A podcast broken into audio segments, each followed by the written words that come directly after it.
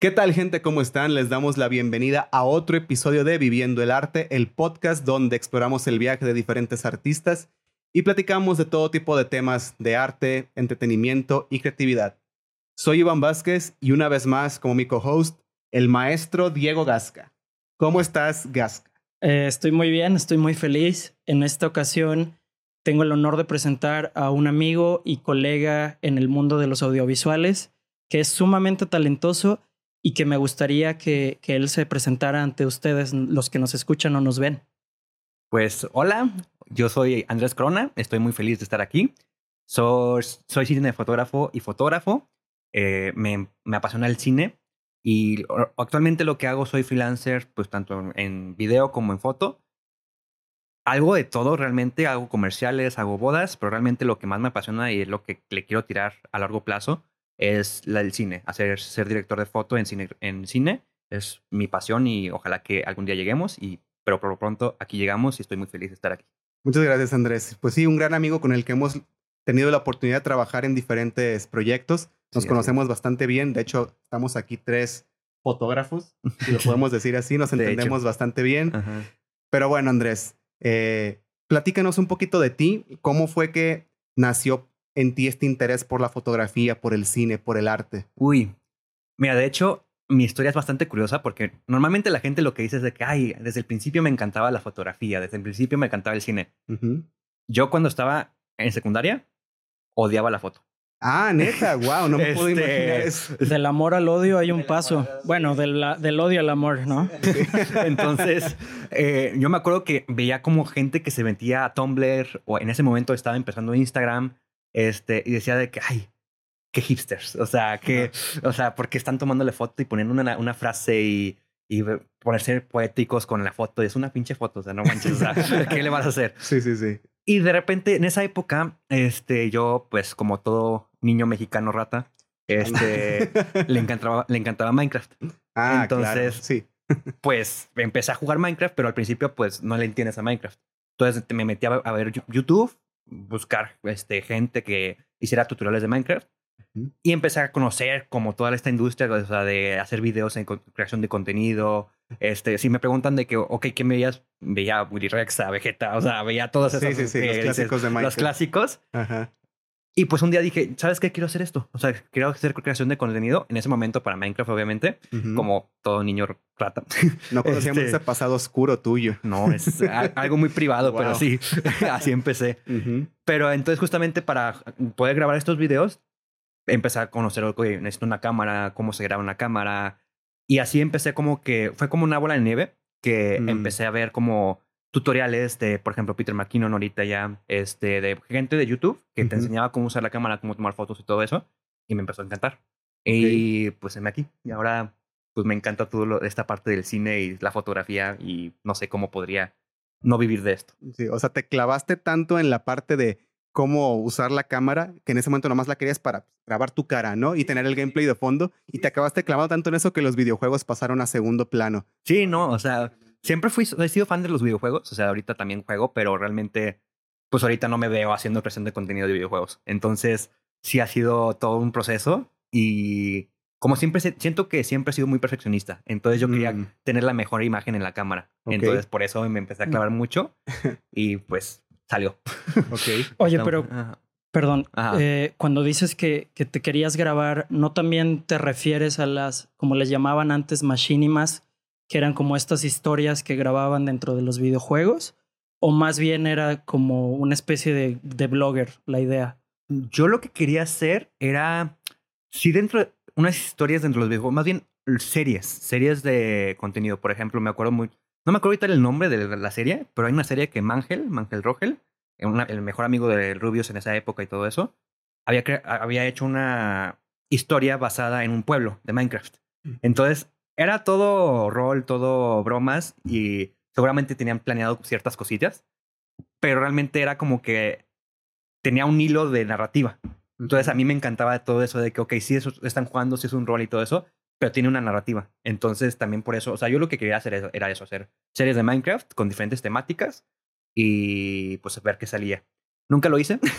este, siento que, y de hecho, creo que qué bueno que no lo hice porque no, no, no sé qué hubiera sido de esos videos. Ahorita me darían mucho cringe. Tu este, huella digital estaría ahí todavía. Sí, toda mal meca. No, no, no, ¿Quién sabe cuál ya serías una estrella de internet en este momento? Pero no, no es lo que quisiera ahorita, la neta. O sea, no, lo que quisiera hacer creación de contenido y sobre todo de videojuegos. Siento que puedo aportar más en, la industria. Entonces estoy feliz de que no se hizo, la verdad. Oye, pero me llama la atención que ya tenías este interés por crear narrativas, ¿no? Y sobre todo un juego como Minecraft que tengo entendido que, o sea, no, no posee una historia, no posee una narrativa, sino que es nada más jugar, explorar. Este, se me hace interesante cómo buscaban, o sea, la gente misma busca darle una narrativa, ¿no? Como crear sus historias. Y entonces tú teniendo este interés por, por, por la narrativa, o sea, desde ahí nace tu interés, por ejemplo, por el cine o eso fue más adelante? No, de hecho, el cine sí me gustó desde antes. O sea, incluso de pequeño siento que la narrativa siempre la tuve en la sangre, porque a pesar de que no me gustaba la fotografía, este, me gustaba mucho leer. Leía y leía y leía y toda, toda mi primaria era el típico niño que llegaba de vacaciones y decía, ay, en vacaciones leí 30 libros. Y tú de que, ¿qué? ahorita ya no lo hago. este, ahorita, o sea, sí leo libros, pero uno al mes sí me fue bien, la verdad. Entonces... Es más que el promedio de mexicanos, ¿eh? Tristemente, pero no se me hace tampoco la gran cosa. O sea, conozco a gente que lee un montón y digo, wow, qué envidia, la verdad. Este, pero sí, desde pequeño me, me, encantaba leer. Este, me acuerdo que leí Narnia, fue una de las series de sagas de libros que me marcó mucho en la infancia. Pero justamente la que más me marcó fue El Señor de los Anillos. Mm, este, El Señor de los Anillos eh, cuando, la, o sea, fue, fue unas par de semanas, me eché los tres libros del Señor de los Anillos oh, y las tres películas. Ándale. O sea, vi, leí el libro, me eché la película. Me leí el segundo libro, me eché la segunda película, leí el tercer libro y me eché la tercera película. No, estaba fascinado. Esa semana fue, me cambió la vida. O sea, yo estaba fascinadísimo. me tramé con el Señor de los Anillos. Y sí, mm, la verdad, muy orgulloso de esa parte. esa, parte no me avergüenzo tanto. este, y pues ya a partir de ahí, o sea, siento que la narrativa estuvo muy presente. Siempre me gustó mucho el cine. Me tocó mucho explorar esta parte del cine independiente o el cine más como de premios de academia y toda esta parte. Antes veía más popular, cine popular pero ya justamente coincidió, yo creo que la época, aunque no coincidió por algo en específico, pero la, justa, igualmente en secundaria empecé a ver más estas películas independientes. Me acuerdo mucho que una de las primeras películas independientes que vi fue Hair, de, mm. con Joaquin Phoenix. Y me, me encantó. O sea, me encantó, me encantó. Y otra vez fue una bola de nieve y empecé a seguir buscando, buscando. Y ahorita yo sigo viendo un montón de películas populares, pero la verdad me encantan las películas independientes, sobre todo los que ganan premios. Siempre estoy en época de premios, me la vivo en el cine, entonces ah, soy feliz. Me ha tocado tus lives luego cuando reaccionas a las nominados. Sí, ya es como ¿Cuántos años llevas con esa tradición? El año, este año de hecho creo que no lo hicimos, no me acuerdo. Ah, ¿no? no lo hicimos, se nos, se nos fue. O sea, porque normalmente lo hago con Pepe, un amigo. Sí. Este, y este año. Saludos, Saludos al buen Pepe. sí, sí es. Este. Pero este año creo que se nos fue. Pero antes de ese año era, habíamos hecho como cinco años seguidos las reacciones de los nominados a los Oscar. Y entonces ya era como una tradición. Y pues sí, siempre estamos, he estado muy metido en ese medio de que todas las películas que están nominadas a mejor película las veo. O sea, soy ese típico que me sé todos los actores y estoy opinando de que, ¿sabes qué? Este actor está sobrevalorado. Este actor, mm. exacto, no se lo van a dar, pero se lo merece. generando controversia. Generando controversia. Soy muy controversial, la verdad. Igual que el maestro. sí, sí, sí. pero sí. Y sí. Y ahorita, pues, sí, el cine sigue siendo mi pasión, la verdad. O sea, me encanta todo eso. Oye, ¿y cómo fue que, que pasaste de... Bueno, ahora entendemos de dónde nació tu amor por la narrativa y tu interés por el cine, tanto comercial como independiente. Pero, ¿qué fue lo que detonó tu cambio en tu forma de ver la fotografía? Ok, muy buena pregunta. Sí, porque dijiste que la odiabas. La odiaba. Sí, sí la odiaba. No sé, o sea, siento que fue la, la misma inercia. O sea, no fue. Realmente no recuerdo un momento en el que diga, amo la fotografía. De que pasaría del amor, del odio al amor. O sea, realmente creo que fue una inercia porque pues, o sea, yo empezaba como que a generar, o sea, contenido en mi propia habitación de cómo grabaría mis videos. Y se lo enseñaba a mis amigos y, ay, se ve muy bonito. Oye, ¿no me podrías tomar una foto? Oye, ¿no me podrías hacer esto? O sea, como que empezó como que a hacerse toda esta inercia de que, ok, la gente me dice que está o que, que lo hago bien, este, que saco fotos bonitas, pues voy a seguir aprovechando, capaz que sale algo de aquí. Y realmente creo que el momento que más me dio el camino fue cuando mi papá me regaló mi cámara, mi primera cámara, que fue una Canon T4, ya no me acuerdo exactamente, mm. una Canon T4, creo. Y bueno, chafita la cámara, la verdad. Estoy bien chafita la cámara. No se la compren, pero este... si supieran con cuál estamos grabando. no quería exhibirlos aquí, pero ya, ya no lo es esa específicamente, pero cercana. cercana, sí. Pero este. Pero sí, o sea, a partir de eso dije, ¿sabes qué? Pues ya tengo una cámara, ya mi papá gastó, pues la voy a aprovechar. Y empezar a hacer eso. Y también este, empecé a ver videos de viajes. Ok. O sea, videos de viajes eh, de Alan por el mundo sobre todo. Luisito comunica antes de que no fuera, que fuera funado más bien. Ahorita ya, no, ya no lo veo. este, pero pues siento que... Para que no lo funen a él Para que no me funen. Este, pero siento que todos lo vimos en una época. A Luisito comunica. Yo no. Ah, Muchos. este... Y siempre también he tenido estas ganas de viajar por el mundo. Entonces, pues dije, ¿sabes qué? Si quiero viajar por el mundo, la cámara, la fotografía es una buena manera, una buena estrategia de hacerlo. Entonces también empecé a, aprender muchísimo y luego pues ya decidí, al principio que quería estudiar la carrera de cine, pero me di cuenta que si estudiaba solamente cine, muy probablemente te ibas a morir de hambre. entonces, la triste realidad. este, entonces dije, ¿sabes qué? Mejor estudia comunicación y me especializo en cine. Y ya fue ahí cuando pues ya me dediqué a full. Desde que entré a la universidad, ahora sí que me dediqué a full a, a seguir toda esta carrera digámoslo así. Platícanos un poquito de esos primeros años universitarios tuyos, que yo te recuerdo desde tu primer semestre que siempre buscaste estar involucrado en todo tipo de proyectos, incluso buscándolos de generaciones arriba para ver cómo podías aprender algo. Y sobre todo porque eh, creo que una gran parte de la audiencia a la que va dirigida este podcast es justamente a personas que a lo mejor están empezando o están a la mitad de una carrera universitaria o incluso que tengan poquito de haber salido. Entonces, si nos pudieras platicar un poquito como de, de tu experiencia en esos primeros años. Sí, claro. Mira, yo siempre, desde que tengo memoria, sonará muy medio cliché, medio que, ay, qué mamón, pero me encanta aprender. O sea, realmente yo soy de las personas que me levantaba a ir para ir a la universidad. Digo, no, no me levantaba saltando de que, uh, me levanté a las 7 de la uh, mañana para ir a la universidad. O sea, no, o sea, también soy humano, entonces tampoco era así. Pero, este. No eres embajador como los embajadores. Ah, sí, no, no, no. no, no, no, no, no. Sí necesitaba mi café y o sea, sí, obviamente. Pero la verdad es que sí disfrutaba mucho aprender. Este. Y entonces, desde, desde, que entré, o sea, no me era suficiente incluso el aprendizaje propio de la universidad, que sí era muy bueno y todo, pero yo me sentía que llegaba a mi casa y era como, ok, ya lo qué. O sea, sí teníamos tarea y todo eso, pero en la prepa, por ejemplo, yo tenía muchísima más tarea que en la universidad. O sea, de hecho me, me sorprendió eso, que en la prepa me, mm. me acostumbraron a estar así todo el tiempo, todo el tiempo, y llegué a la universidad y lo sentí de nivel bajo. Okay. Entonces, este, a veces me quedaba aburrido y decía, pues, ¿qué, qué, qué puedo hacer? ¿Qué, o sea, ¿qué hay que hacer? Entonces, por el mismo, este, ganas de no estar aburrido y también de aprender, este, por ejemplo, me metí justamente en la serie que estuvimos nosotros dos, este, la mm. web serie. La trágica serie. La trágica serie que no vamos a hablar qué pasó. Esa es harina de otro costal. Ajá, sí, es harina de otro costal.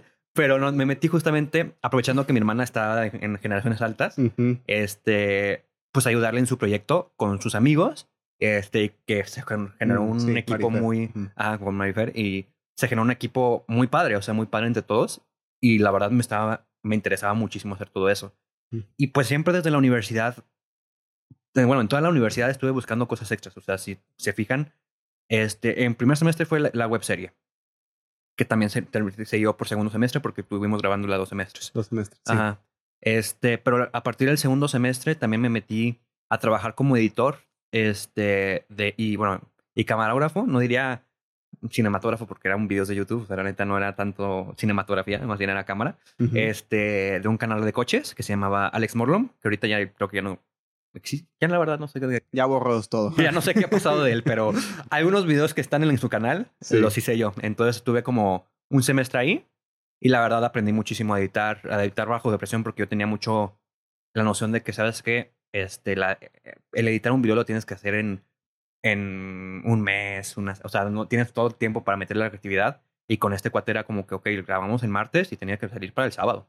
Y tengo la universidad y pues a darle, ¿sabes? Entonces era como que meterle turbo y a veces me desvelaba, me acuerdo muchas veces no dormía.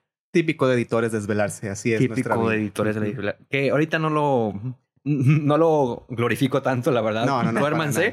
Es importante aclarar. Es importante aclarar eso, pero pues sí lo Pero pasa. Sí pasa. Gajes del oficio. Gajes del oficio, exactamente.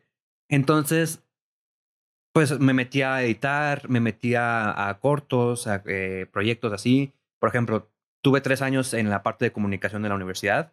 Entonces, todo el tiempo estuve cubriendo eventos, tanto en foto como en video, aprendiendo mucho. Y también tenía siempre mis proyectos personales. Siempre, de hecho, tenía bueno, tengo, porque, bueno, lo tengo ahí abandonado, pero tengo un canal de YouTube que subía simplemente canciones, de letra de canciones, o sea, ah, y que la subía solamente para experimentar con letras, con transiciones y ganar.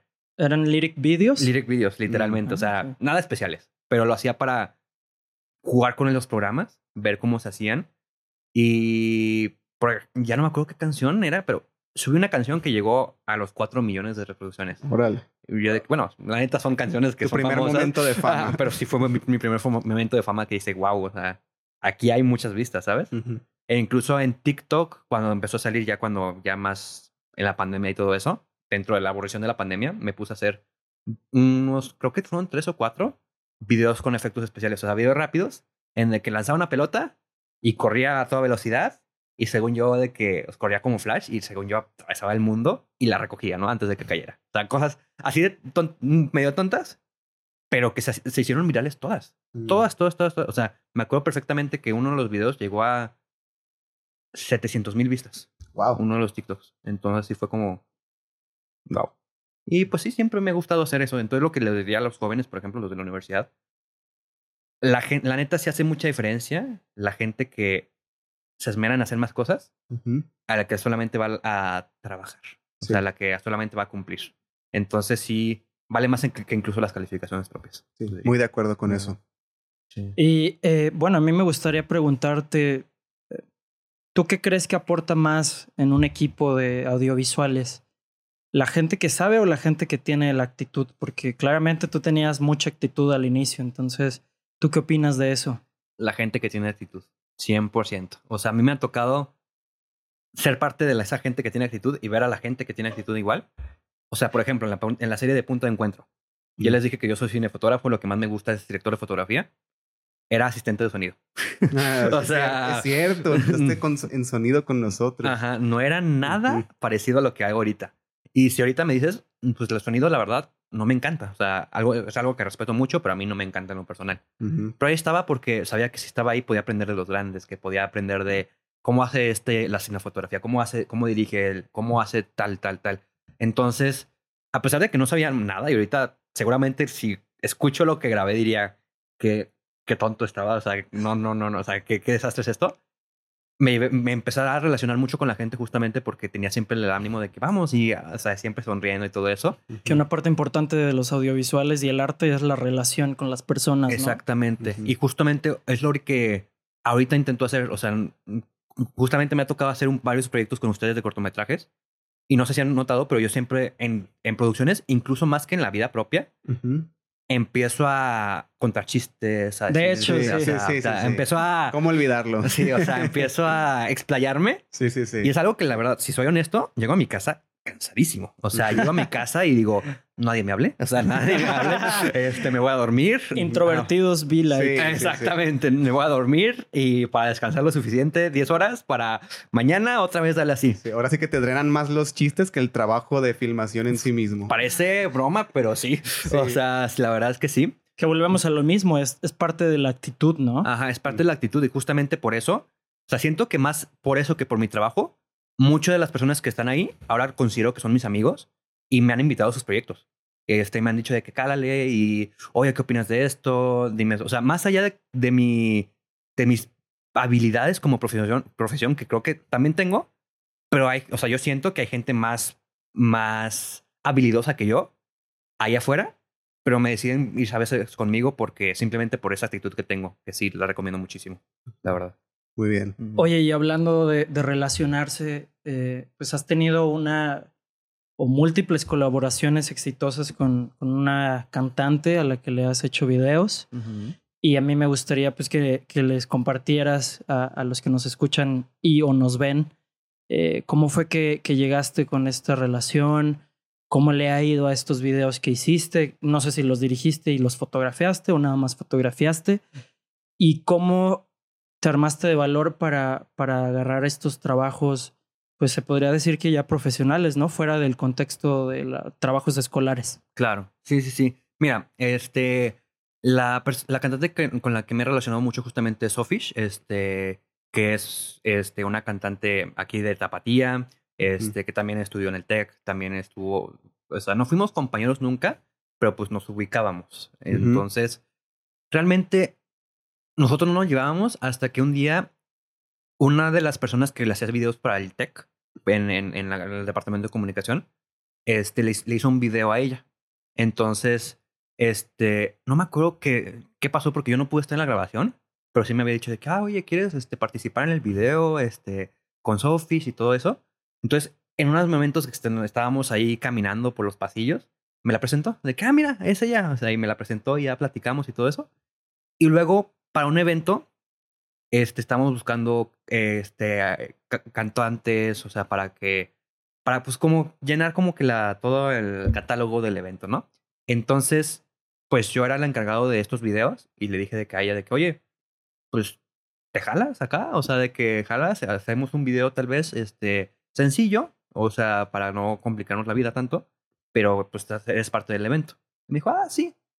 Fuimos a la grabación, la grabación, o sea, era un simplemente tomas sencillas, era un cover de Watermelon Sugar, realmente, o sea, no era la gran cosa y la hicimos en el, patio de su casa y la hicimos rapidísimo, o sea, no lo metimos tanto coco, no era una canción como tal, era como una, un video que acompaña un cover, más que un video musical como tal. Tardamos como tres horas grabando el video y tardamos como otras tres horas platicando. Empezamos a platicar, platicar, platicar y nos ubicamos súper bien y nos sentimos muy cómodos con nosotros mismos este, porque yo sabía que es una chica muy talentosa, la verdad. Y ella pues, también piensa eso de mí. Entonces, la verdad, nos ubicamos perfectamente. Y a partir de eso empezamos pues, a decir que, oye, pues en vez de hacer un video así de rápido, ¿por qué no hacemos un video musical ya planeado? Ya algo bien. Entonces, empezamos así. O sea, empecé yo sí fotografía y dirigí, pero tenía todo un equipo también detrás. O sea, no quería hacer, o sea, por ejemplo, arte no lo hice. El primer video ya no me acuerdo el nombre de la canción, no me mate Sophie. este. Editan eso. ¿Qué va a pasar? No, sí, ah, ¿qué va a pasar? ¿Qué va a pasar? Ya me ah. acordé. Sí, sí, sí. Ese es el nombre de la el nombre canción. De la canción es ¿Qué va a pasar? Sí. No, no es que ¿qué va a pasar con Sophie? No. Este. Entonces, unas amigas me ayudaron con el arte.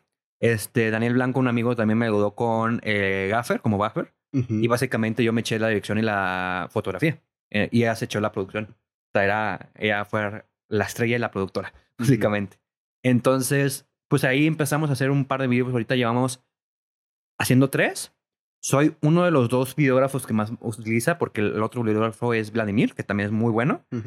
La cosa es que no, no congeniamos también, que está bien. o sea, entre los dos, o sea, se vale. No vamos a entrar en detalles. Eh, no entremos en detalles. Me cae bien, me caes bien, si lo estás viendo. Pero la verdad es que como equipo no nos ubicamos, la verdad. Okay. Entonces, pero los dos somos muy amigos de Sophie, entonces lo que hacemos es rolamos uno y uno. O sea, de hecho, creo que, no sé si este viernes o, otro, o el siguiente viernes sale uno que lo grabó él. Ok. Pero probablemente el siguiente lo haga, yo. Entonces ahí, pues la verdad, pues nos llevamos bien. igual que para cuando salga esto, yo creo que ya habrá pasado como un mes o algo así. Sí, entonces ya preparamos toda la agenda de, contenido. Sí, exactamente. Entonces, maybe ahorita estoy haciendo otro video para Sophie. Sí. Oye, que justo, que justo me acabo de acordar con esto que eh, creo que publicaste ayer, o sea, ayer fecha que se está grabando esto, que por fin pudiste empezar a editar el contenido de tu viaje a Japón, ¿no? Que eh, yo creo que para cuando salga esto a lo mejor ya habrá un pequeño vistazo de esto, pero si nos, nos, pudieras platicar un poquito de, de esa experiencia, sí, claro. de ese proyecto que vimos que te tenía bastante, bastante ansioso y por ya realizarlo. Claro, claro. Mira, yo como ya había dicho, desde mucho tiempo empecé a ver estos videos de viaje. Y desde ese momento, o sea, la verdad, yo no he tenido una infancia que no he podido, por situaciones ajenas a mí, viajar tanto. Este, realmente, ahorita, pues solamente he ido a Japón, que pues fue este año, a Orlando bueno, a Los Ángeles porque también fue este año. Ahorita ya estoy pudiendo viajar un, poquito, pero antes de este año solamente había ido a Orlando y a Ciudad de México. Ok. Punto. O sea, bueno, digo, Vallarta y Manzanillo, pero más, o sea, más cercanos. Para eso no había viajado nunca. Y siempre fue como que estas ganas de hacerlo, porque yo siempre he sido de que de las personas que piensan que más que lo material, que obviamente lo material ayuda, obviamente un coche ayuda, obviamente una computadora ayuda, yo me gusta tener como estos momentos, me gusta como que pasar momentos con mis amigos, pasar ir a un viaje y todo eso. Entonces me puse como meta personal a partir de los 20 cuando se puedan, pero de los 30 de obligación, viajar al menos un mes al año a un país del mundo para conocerlo y un mes porque Diego, siento que lo, el mes te da suficiente espacio de conocerlo bastante bien, si no es un recorrido, no es como el conocerlo, solamente es recorrido y vámonos. Entonces, un mes es un chapuzón, ¿no? Es un chapuzón, exactamente. exactamente. Entonces, lo que yo quiero hacer es justamente un mes al año viajar a diferentes países este, para conocerlos y pues aprovechando que soy fotógrafo y videógrafo, es sacar un hobby de eso. No pienso tanto vivir de eso. Digo, si sale la oportunidad, obviamente la tomo, pero realmente no tengo la presión de tengo que vivir de esto. O sea, no. O sea, realmente lo hago más como hobby. Este. Y pues para sacar videos, fotos, este, y me gusta mucho como el estilo que tiene Alan por el mundo. Ahorita siento que yo que el reto que tengo es cómo me distingo de él, porque no quiero ser una copia, quiero ser como yo mismo. Entonces, empecé a hacer, hice un video de la propia Guadalajara, igual con amigos míos, este, hace ya tres años antes de la pandemia. Ah, sí. Un vidito de Creo Que sí lo vi. Ajá. No lo busquen. No, este, ya ahorita lo iba a poner en la descripción del video, pero pues no. No, no, no, busquen. La verdad, ahorita me daría. en este momento, Andrés, para que nadie lo vea. no, hombre, me daría mucho cringe. Cringe, la verdad, verlo ahorita. Este, pero fue como que mi primera experiencia grabando ese tipo de cosas y me gustó mucho.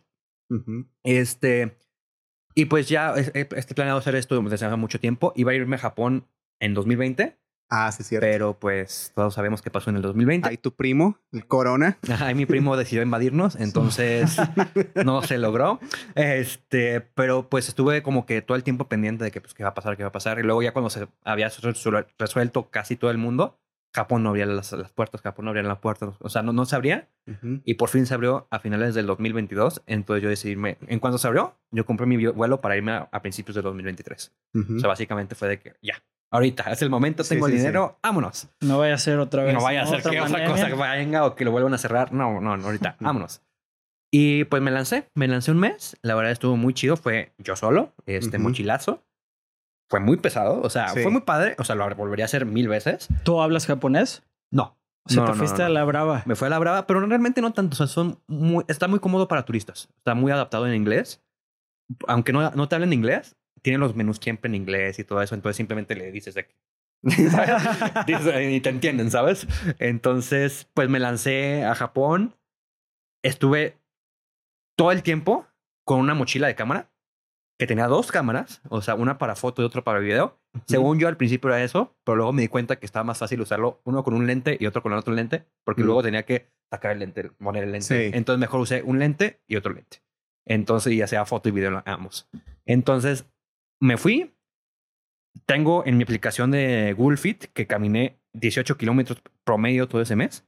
O sea, todos los días, promedio 18 kilómetros. Hubo un día que llegué a 26 kilómetros que no sé cómo le hice. O sea, sí acabé molido. O sea, sí llegaba y me dormía, ¿sabes? ¿Y con la, y con la ropa que te fuiste, todavía te quedaba cuando regresaste o ya? La lavaba. Este... No, pero me refiero a la talla porque es muchísimo ejercicio de caminar. sí, porque comí un montón de arroz. Es que los ah. pinches japoneses comen arroz a lo pendejo. o sea, todo lo que comen lo comen con arroz. O sea, no pueden comer una comida sin arroz. Entonces, siento que el arroz me, me compensó, la verdad. Entonces, pues sí, ya me lancé. Y justamente es lo que tengo planeado. O sea, ahorita lo que tengo planeado es hacer videos. El primer video justamente ya creo que lo voy a acabar hoy. Este, ya me queda efectos sonoros. Ok. O sea, ya tengo imagen al 100, corrección de color. Bueno, aunque justamente como era la primera... Me compré una cámara especialmente para grabar. Y era la primera vez que usaba la cámara. Y la cagué en el color Mm. impresionadamente. O sea, ni me di cuenta hasta que llegué a México. Oh, ¿sabes? Entonces. Bueno, pero mejor en algo personal que en trabajo. Exactamente, justamente. O sea, justamente lo quiero tener como hobby porque sí estaba de que, que es que. Pero la lo hago como hobby. O sea, y me puse, o sea, si lo voy a hacer el, video, seguramente mucha este, gente que es del medio va a decir, tiene error de esto, tiene error de esto, tiene error. Pero lo hago más como hobby. O sea, la neta no me importa que eso no sea un video perfecto, no me importa, lo hago para divertirme, para compartir mis experiencias. Y es, sí, justamente, sí, o sea, lo que tengo pensado es hacer estos videos tipo Alan por el mundo, pero quiero ponerle mi, mi chispa, que creo que poco a poco la iré encontrando. Este, y siempre al final de los videos del viaje quiero hacer un video final que sea un video cinematográfico. Que ese video ya sea de tres minutos, dos minutos, o sea, no tan largo, y que sea ya un video perfeccionista, que diga, ok, te impresiona, o sea, que lo veas y digas, wow, quiero ir a Japón. Sí. Entonces, pero como es mucho precisar material, dije, ¿sabes qué? Primero saco los logs para ir viendo qué material tengo y al final ya saco el video general. Entonces, ese es el plan. No sé cuándo saque el segundo. O sea, el primero saco este jueves cuando estamos grabando. No sé cuándo se... O sea, ya seguramente ya lo saqué. Sí. Lo vamos a dejar en la descripción. Así es. Ah, thank you, thank you. Sí, ahí compartiremos tu trabajo. Muchas gracias. Y el segundo video, pues quién sabe cuándo lo tenga. Ojalá que ya lo tenga también, pero Ay, me tardé un chingo para este primer video, de que no, no quiero prometer nada, pero es la intención. Porque llegaste con un chingo de pendientes aparte, ¿no? Del viaje. Sí, pues me deshice un mes sin, o sea, sin, sin trabajo y, o sea, lo que hacía en ese momento era trabajar tres cuartas partes de tiempo en una, en una productora y era freelance. Y pues imagínate eso, dejarlo por un mes, regresar, la cantidad de pendientes que tenía era, no, era impresionante. O sea, no, nunca había tenido tanto trabajo en mi vida. Como para quedarte allá en Japón, ¿no? Sí, sí, sí, la verdad llegué a México y fue como, oh, fuck, tengo que hacer pendientes. Hay que trabajar para comer. De vuelta a la triste realidad. Exactamente. Pero lo que sí justamente fue ya, pues, ser freelancer completamente para tener un poco de tiempo libre y dedicarle un poquito a mi hobby. Y entonces, ese es el plan, esa tirada, un poco a poco. Buenísimo, Andrés. Oye, y dentro de todo esto, eh, ¿dirías que ese proyecto es hasta la fecha de lo que más te enorgulleces o qué es de lo que más te enorgullece tu mayor logro hasta el día de hoy?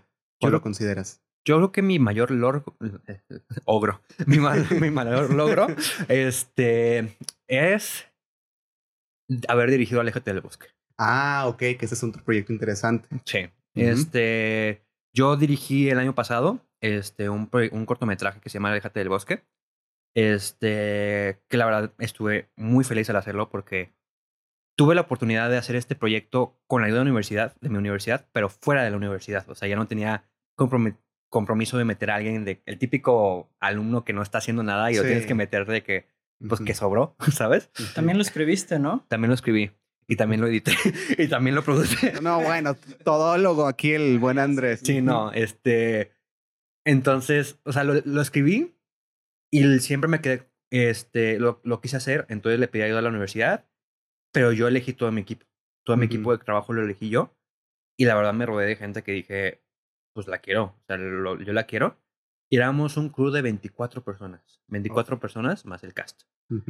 Y lo retador de este corto es que yo lo escribí con ganas de hacer este, cinefotografía.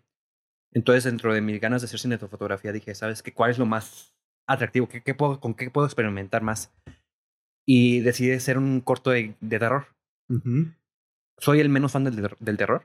Ah, casi no veo terror. yo también el primer corto que hice fue de terror y o sea, yo no veo casi películas de terror, pero era lo más accesible con lo que tenía en ese momento. Y justamente lo pensé porque dije, ¿sabes qué? Es que lo, es lo que con lo que más puedo experimentar. Porque si meto tomas como que creepy, o sea, puedo como que experimentar más cosas ahí. Y realmente con un drama sobre todo de baja calidad, no puede ser tanto, ¿sabes? O sea, es como que si estás este, orillado a hacer ciertas, cierto tipo de tomas, hacer no, no, no lanzarte acá, y acá puedes hacer un montón de cosas en el, terror. Entonces, pues busqué el sueño, empecé a, buscar a la gente, conseguí un montón de gente. Este, la verdad fue retador hacerlo porque pues yo sabía que era la persona que más tenía que estar emocionada del proyecto, porque si yo no estaba emocionada, pues cómo iba a compartir esa emoción a los demás. Entonces todo el tiempo estaba hablando por el chat, diciéndoles, hablándoles, llamándoles a la gente. Al principio iba a ser solamente la cinefotografía y se lo iba a encargar a un amigo. Pero el amigo no pudo hacerlo. Y tuve esta plática con Alex, que fue de hecho la codirectora. Este, Alexandra. Alexandra. Ah, que ya la tuvimos aquí. Ah, pues amigaza. Saludos, Alex, te extrañamos. te extrañamos. este, hablando con ella, o sea, me dijo, mira, Corona, o sea, podemos buscar a otro director. Pero la neta, nadie está tan emocionado como tú en el proyecto. Y nadie lo va a estar. Pero a mí lo que me daba miedo era que la, o sea, yo, yo soy muy consciente de hasta eso en, dentro de mis fortalezas y habilidades. O sea, sé exactamente en qué soy bueno y en qué soy malo. Y entre las cosas que la verdad no soy tan bueno, está en la dirección actoral. La dirección actoral no se me da. Entonces tenía ese miedo de que, ok, pues el director, ¿cuál es una de las principales labores? La dirección actoral. Pues no soy bueno en eso. Entonces lo que decidimos fue, ok, Alexandra, que es una actriz. Sí, gran actriz. Gran actriz. Y se le da muy bien dirigir actriz. Que sea la directora actoral y yo que tenga la dirección de la visión general del proyecto. Entonces yo le, o sea, hicimos una compaginación bastante buena ahí porque nos ubicamos súper bien. Mm. Y yo le decía de que, ¿sabes qué? Es que aquí quiero que el actor llegue a, tal cosa. Y Alex eh, me decía de que, ok, ok, déjalo, pienso como lo hago. Y lo, lo lograba. O sea, no, no sabía, o sea, hubo un momento que puso a todos a llorar en el set. O sea, todos a llorar porque la, la, escena era triste. Y yo estaba de, no manches, o sea, ¿cómo lo hizo? Yo en la vida podría hacer esto. Entonces, la verdad, estuve muy feliz con ese corto. También lo retador de ese corto era que, pues, era en una cabaña en el bosque. Y pues, como estamos en una ciudad, teníamos que irnos todo el crew a una cabaña en el bosque a grabar. Entonces era irnos, fueron cuatro días de grabaciones intensas en el bosque en el que nos quedábamos a dormir. Si se, se nos olvidaba algo, valíamos. O sea, no había de que, ay, vamos al Oxxo. No, el Oxxo está una hora, ¿sabes? o sea, No, está tan fácil. Y también, o sea, que creo que Santi ya les contó que cuando llegamos, este, nos dimos cuenta que no, había suficiente luz en el lugar. Mm. Entonces, era solucionar las cosas. Este, la verdad, si se esto, e, el, el primer día de los cuatro días le sufrimos muchísimo. O sea, fue todo, todo lo que podía salir mal, no salió mal. Y, o sea, la neta, por dentro, o sea, los actores llegaron tarde, este, la luz se nos fue, el sonido no funcionaba, este, la cámara, el estabilizador no funcionaba, o sea, un montón de problemas que decía, o sea, yo, por dentro estaba o sea, llorando, pero justamente lo de la actitud. Sabía yo que si yo me caía en ese momento, todo el crew se iba a caer, ¿sabes? O sea, se va a derrumbar. Sí, importantísimo. Justo tocamos ese tema en uno de los capítulos pasados, la, importancia de cómo la cabeza creativa, o sea, podrá tener todo el desmadre interno, pero no puede permitirse que sea tan visible por los demás. Porque me hace acordarme mucho de en alguna clase de literatura en la secundaria, me hicieron leer esta obra de, del Cid. Ajá. Y pues, pequeño spoiler de la obra, creo que en una parte dicen que él, que es como la cabeza de todo su ejército, al mero principio de la batalla eh, lo matan, pero que un caballero se dio cuenta y lo levantó, lo puso sobre el caballo, y entonces el resto de la batalla todo el mundo pensó que seguía vivo, que seguía la cabeza, y hasta el final que ganaron se dieron cuenta de que, de que se murió desde el inicio. Ya, sí, pues sí, la verdad es súper cierta esa historia, la verdad. O sea, porque sí me ha tocado proyectos en que veo al director que está todo decaído y digo, no, pues qué ganas, ¿sabes? O sea, te, te quita el ánimo totalmente. Entonces en esa producción yo decía, si yo me caigo, todo el mundo se va a caer. Y por dentro yo estaba que me moría, o sea, no sabía qué hacer. Y aparte era tu bebé. Y era mi bebé, de que dije, o sea, es mi proyecto y todo. Pero por fuera estaba de que, vamos amigos, este, ¿cómo, le hacemos? Este, mira, eh, usamos LEDs, usamos tal, y estaba proponiendo y moviéndolos y haciéndolo así. Y lo que hicimos muy bien ese día es que al final del día tuvimos que parar porque se nos fue la luz completamente. Las pilas se nos acabaron, ya no teníamos nada. Entonces dijimos, pues a dormir. A las 2 de la mañana. este, íbamos a terminar a las 10 de la noche. A las 2 de la mañana terminamos, pero no porque terminamos, porque nos terminaron básicamente la producción. Y a las 2 de la mañana, todos los directores de departamento nos juntamos y dijimos, dijimos, ¿qué vamos a hacer? ¿Cómo nos vamos a adaptar a toda esta situación que está pasando? Y estuvimos tres horas ahí este, vamos a hacer esto, uniendo las cosas, como vemos todo, tac, tac, tac, tac. Y grabábamos a las 7.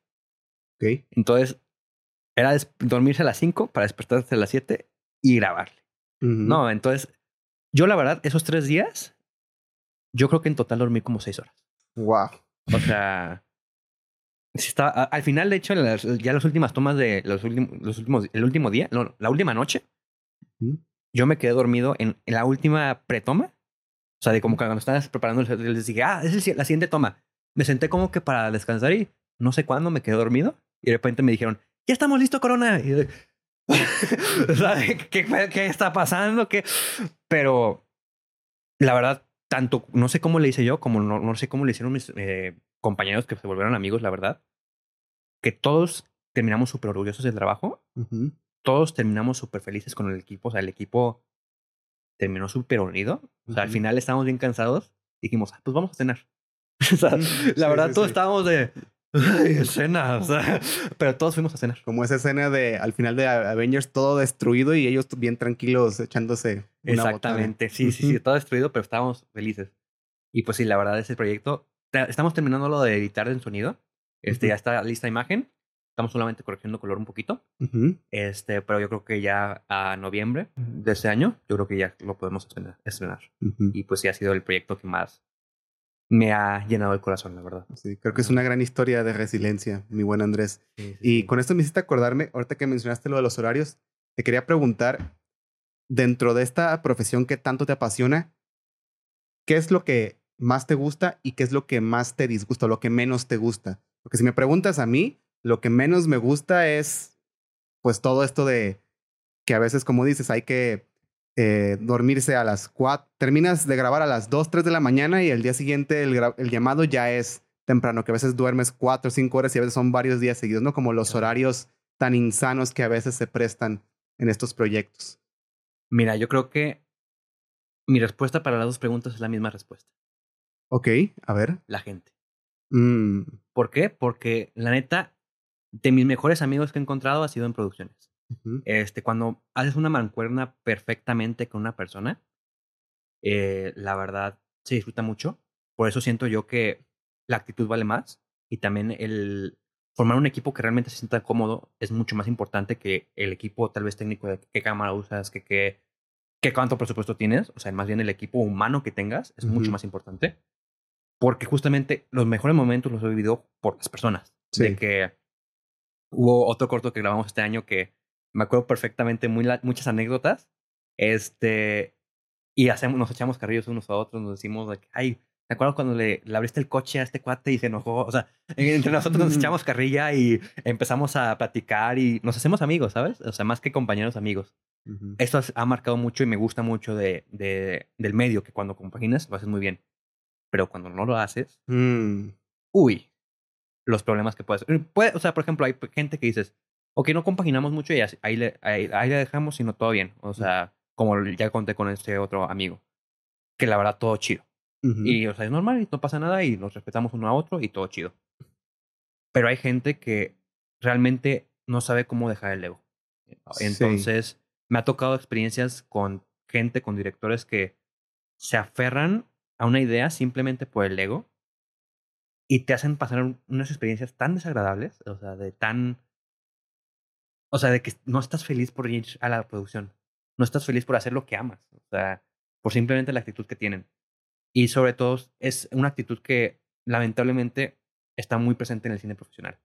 O mm. sea, no sé si, bueno, la gente que nos ve se da cuenta o está dando cuenta, pero a mí me ha tocado con gente que está en cine profesional y me dan hasta ternura porque te llegas, o sea, yo soy el, el DP, el director de fotografía, y te llega un gaffer y, ¿qué necesita, señor? Y todo como que, ¿Sabes? O sea, ¿qué necesita, señor? Eh, ¿En qué lo ayudo? ¿En qué? Eh, tranquilo, vato. O sea, es como si te tuvieran miedo. Ajá, como si me tuvieran miedo. Es como tranquilo. O sea, es compa, dime Corona, dime Andrés. O sea, aquí nos llevamos. O sea, estamos en el mismo nivel. O sea, sí. no porque sea de P, soy mayor que tú. O sea, no, estamos en el mismo nivel. Y ay, tampoco me voy a poner abajo de ti, ¿sabes? Pero bueno, estamos en el mismo nivel. Y en la cine profesional, en Hollywood y todo eso, se acostumbra mucho a eso. Se acostumbra mucho a el señor, el señor productor, el ta, ta, ta. Y se me hace algo que tenemos que cambiar en el cine. Sí tenemos que respetar a la gente porque entre más respeto haya en, una, en un set, pues mejor se van a dar las cosas. Pero el respeto no significa miedo. El respeto yo creo que lo veo más como amistad. O sea, una, ¿qué le dirías a un amigo? ¿Cómo le comentarías? O sea, ¿le dirías la verdad o le dirías la mentira? Porque lo respetas, le dirías la, la verdad. Entonces yo a mí me gusta hacer eso. Me gusta tratar a la gente como amigos y quisiera que poco a poco se vaya cambiando esta, esta posiciones de liderazgo en el que los líderes le imprimen miedo a los demás. Y eso, ese tipo de producciones a mí me dan hueva. No quiero. Entonces yo creo que esas serían las dos cosas que más valoro y las que más incluso me dan miedo. O sea, no que no, no me gustan. Me dan miedo de, del cine, las personas. Sí, totalmente, como que estas jerarquías tan marcadas de una manera tan, tan agresiva. Sí, justamente. estoy muy de acuerdo con lo que dijiste hace, hace ratito sobre, sobre la gente, ahorita que estábamos hablando sobre pues esta serie Punto de Encuentro, la historia trágica de, o sea, pequeño contexto, es una serie que grabamos y eh, por detalles que tal vez en otro capítulo daré, no pudo salir, se perdió gran parte del material. Y la estuvimos... pero este... O sea, sí, la, la estuvimos grabando como por dos semestres, pero al final de cuentas para mí, yo no sentí como que como que fue una pérdida, como que fue tiempo gastado, porque me quedé con muchísimas amistades, contactos y recuerdo que yo con mucho cariño esa, esa época que para mí creo que fue como que mi punto más alto en, en la universidad, como que esos, esos, semestres. Este, era una época en la que me, me, la pasaba yo bastante bien, o sea, no solamente por hacer ese proyecto, sino a partir de los planes que luego realizábamos algunos de los que trabajamos ahí para ir a fiestas, ir a cenar, lo que tú quieras, una vez que nos organizamos para ver los Óscares. Este, ah, y también creo que fue el proyecto con el que yo empecé gran parte de mi desarrollo como, como audiovisual también, en el que aprendí mucho también cagándola sobre cinefotografía. Entonces sí, totalmente, o sea, más allá del resultado final, eh, la gente y las experiencias, eso se queda para siempre. Sí, y además es saber que todos la cagamos. O sea, yo siempre digo en las producciones, o sea, tengo un lema de que no hay producción perfecta. Siempre alguien la va a cargar en Sí, sí, sí. A veces soy yo, a veces el otro, a veces el actor, a veces el director, a veces el productor. Siempre alguien la caga en algo. Pero ¿para qué le ponemos más ese peso si el día siguiente voy a ser yo? Si al día siguiente vas a ser tú. Mejor en vez de decir de que, ay, la cagaste, oh, verga, nos olvidamos del micrófono, nos olvidamos de tal cosa. Mejor decimos, ah, pues vemos cómo nos solucionamos. No, este, capaz que esta esta escena en vez de ser platicada puede ser un montaje. Tal, capaz que esta escena en vez de que tenga el pelo güero, que algo le pasó al pelo y se le cayó y le, le metemos más drama de que se le cayó el tinte, no sé, ¿sabes? O sea, cosas así. Siempre se puede arreglar. Entonces, realmente es este, estar abiertos a equivocarse también tú, porque también el estar abierto a, equivocarte tú mismo, pues tiene valor, porque pues es, no diría que es humillarte, es como es ponerte en una posición vulnerable con los demás. Y pues sí tiene valor, pero realmente la gente, o sea, como está el, el dicho que dice que realmente la gente lo que tiene que buscar es equivocarse, porque el, del equivocarse se aprende más del que de hacerlo bien las cosas. Por ejemplo, cuando lo del color del, del de Japón. Me equivoqué en el color de Japón y probablemente en los videos me da pena de que mostrar los videos de Japón. Pero pregúntame qué va a ser lo primero que voy a fijarme el siguiente video que grabe en el extranjero. Mm, sí de color. Totalmente. A mí me pasó algo parecido con, bueno, a mí y a Iván. Estábamos usando una cámara de la escuela y tenía unos píxeles muertos. Y mm. nuestro pseudo monitor en realidad era una pantalla de televisión. Entonces creíamos que el píxel muerto era, era en la ah, tele, no en el sensor de la cámara.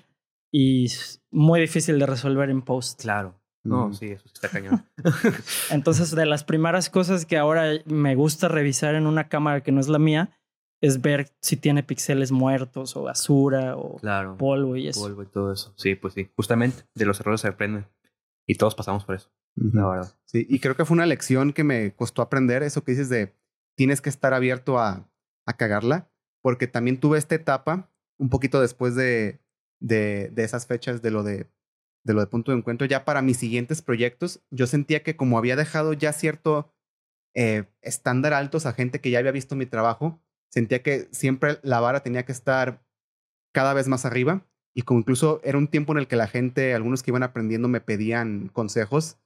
Es como que, o sea, tengo que quedar bien, yo no, yo no me puedo pedir, no me puedo permitir equivocarme porque, ya dejé un estándar de calidad y pues sí, hubo unos proyectos en los que también me puse como muy, muy perfeccionista, un cortometraje en particular en la que yo sentía demasiada presión y creo que a partir de eso empecé, me atrevería a decir que a descuidar un poquito el trato humano porque, o sea, no es que fuera grosero ni nada, simplemente como que me encerraba mucho en mis ideas, como que me hacía falta, o sea, yo era director y me hacía falta como tener una mayor comunicación, eh, empatía, apertura, liderazgo con el resto de, del crew, ¿no? Porque todo lo que circulaba en mi cabeza es, esto tiene que quedar perfecto porque soy el director y porque ya establecí ese estándar y no puedo bajarme de aquí, ¿no? Pero pues justamente por eso salieron cosas mal en ese proyecto y después de un par de, de reflexiones y de regaños también, eh, pues acabé aprendiendo.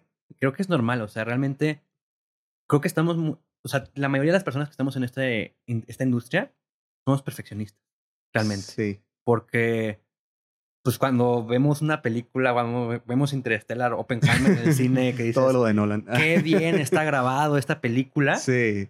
Lo sientes padrísimo. Dices, wow, se acercó bastante a la perfección. Y esa era mi época de, más mame de Nolan. Ajá, justo. o, sea, y, o sea, uno, y está bien, o sea, qué bueno que tenemos esa noción de querer llegar a la perfección. Sí. Pero siempre siento que, o sea, está bien querer llegar a lo perfeccionista, pero siempre y cuando no te arriesgues a ti mismo.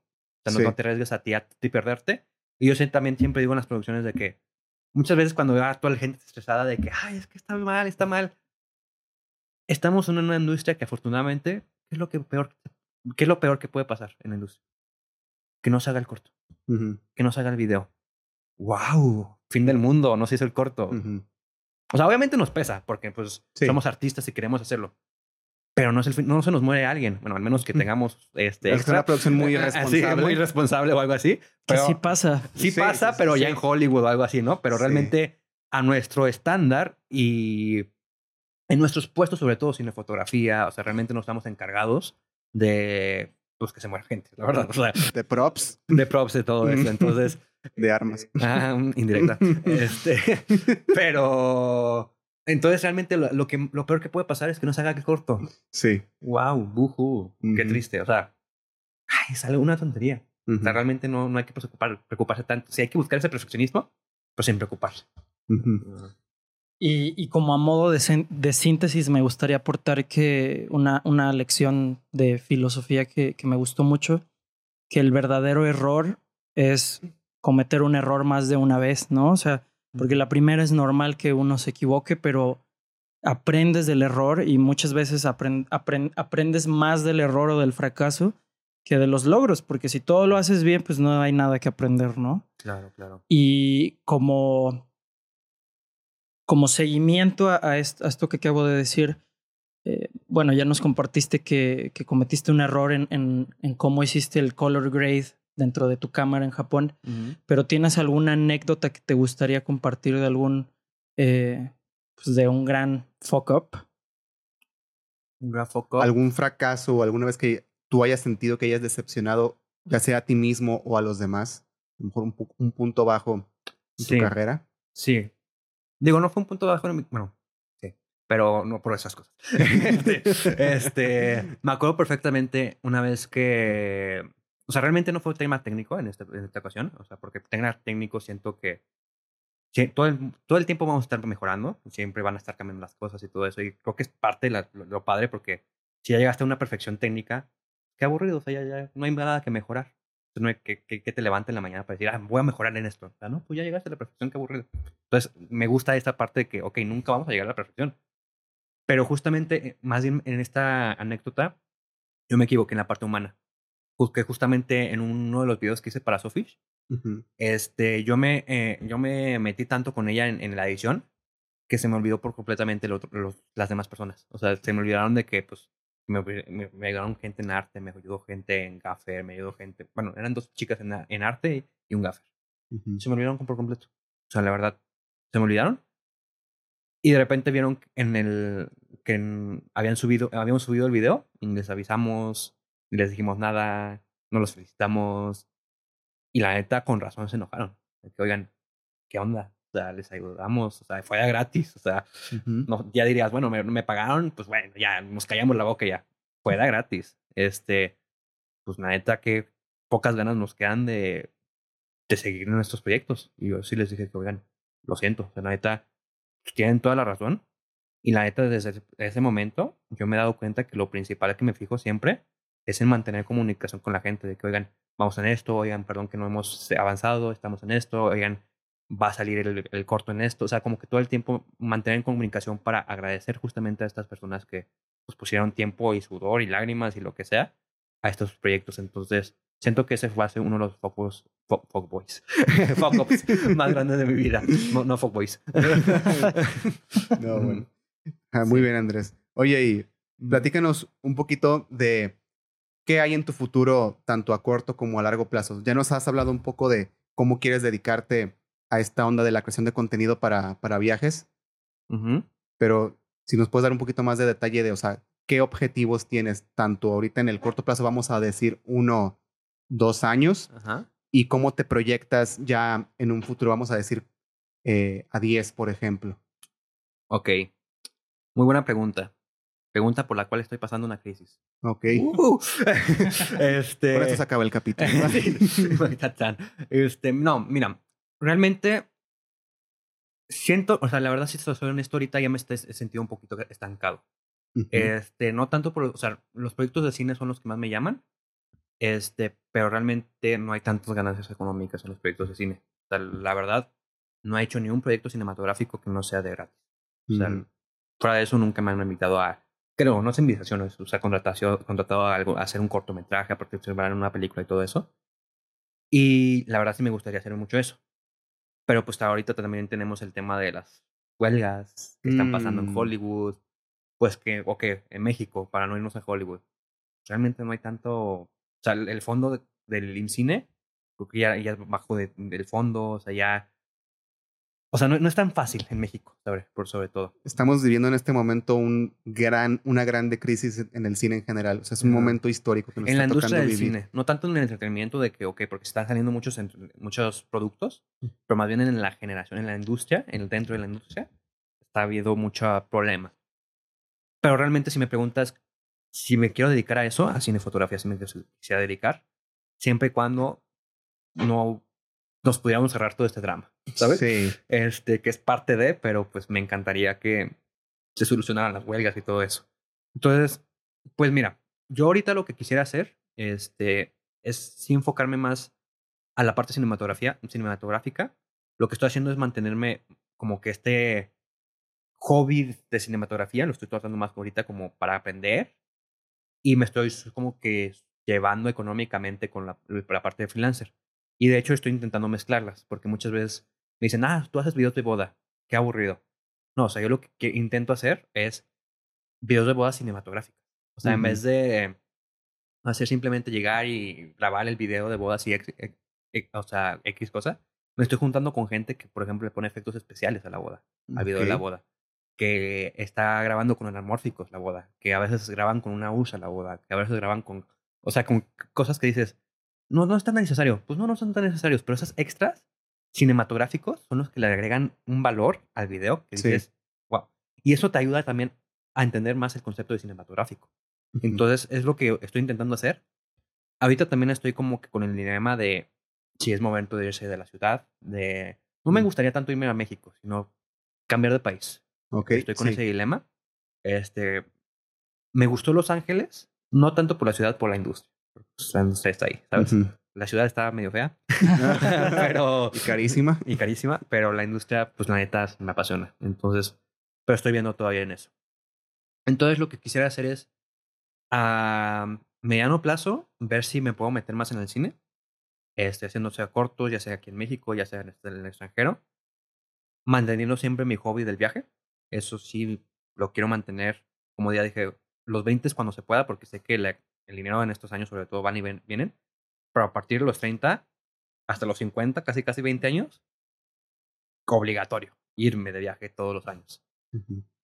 Y este y ya como de largo plazo, pues realmente, o sea, realmente no antes era muy siento que toda mi vida ha sido cuadrado de que ok, quiero casarme a esta edad, quiero hacer esto, o sea, como que siempre he tenido esta Ahorita me estoy dando cuenta que realmente no sé qué va a pasar. O sea, vino una pandemia y nadie sabía y a todos nos fregó los planes. Sí. Y puede ver que en cinco años explote todo el mundo y ya no estemos aquí, ¿sabes? O sea, quién sabe qué va a pasar, la verdad. Entonces, en verdad, estar. Siento que fue uno de los aprendizajes que me trajo la pandemia. En vez de estar tanto pensando en futuro, pensar más en el presente. Y realmente, mm. mi única meta a muy largo plazo este, que tengo digo, tengo sueños, como por ejemplo, de que hacer una película, de tener una familia, todo eso. Pero mi única meta que digo, la tengo que cumplir, es estar feliz. Con eso. O sea, no me importa si no esté en la industria, si me haya cambiado a ser chef, si... Si vuelves a hacer videos de Minecraft. Si vuelvo a hacer videos de Minecraft. si soy feliz, vamos por buen camino.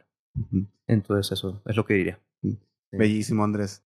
Pues ya casi para cerrar, dinos, compártele a la gente que nos ve y o escucha, o sea, ¿dónde pueden ver tu trabajo? Ya sea este, alguna cuenta personal, alguna red que quieras dejar o incluso eh, algún video que esté publicado de los varios que nos mencionaste aquí que te gustaría eh, compartirte. Todo lo que nos digas lo vamos a dejar en enlaces aquí en la descripción en YouTube. Va, que va. Pues mira, me tocaste el, talón de Aquiles, porque yo, si algo soy malo, soy en, soy en redes sociales. sí estoy presente y eso, pero no soy nada constante. Me, me, falta mucho la constancia.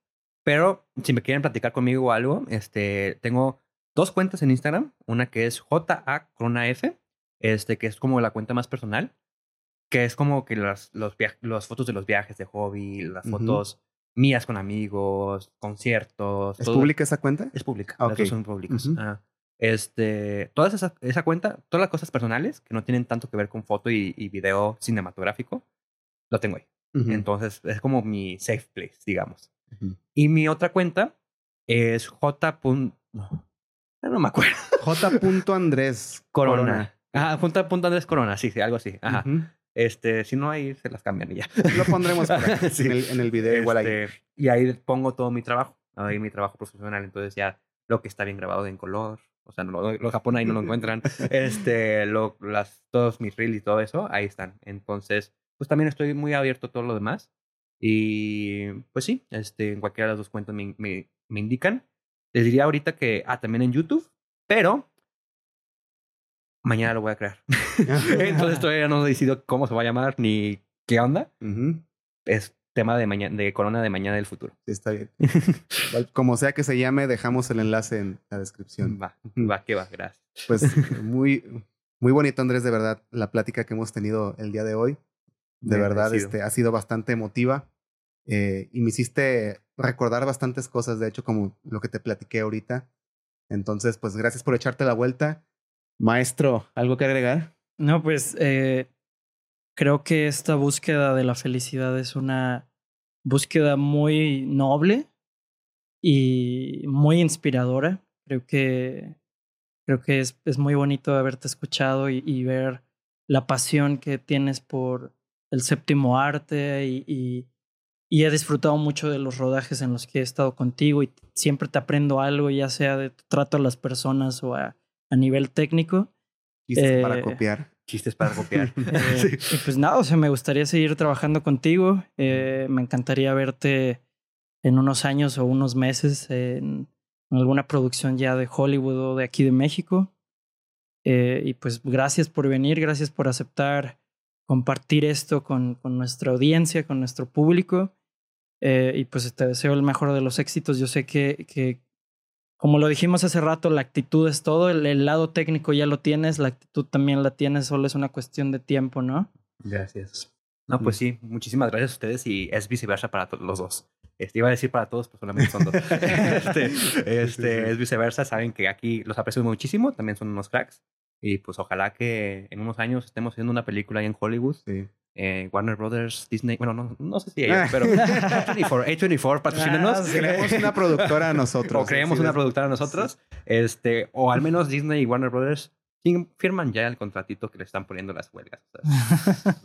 Pero bueno, este, ojalá que ahí nos veamos. Y pues yo encantado de estar aquí. por más años de producciones y colaboraciones. Ojalá que sí. Pues muchas gracias a todos los que vieron y escucharon este capítulo.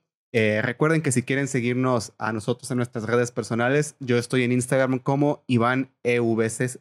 Iván EVC. Y yo estoy como Diego Gasca.jpg. Y pues nada, muchísimas gracias. Ah, y también agradecimiento a Daniel por ser nuestro técnico del día de hoy. Uh. no se me olvidó ese agradecimiento. Y pues nada, ahora sí, gente, muchas gracias. Nos vemos. Bye bye.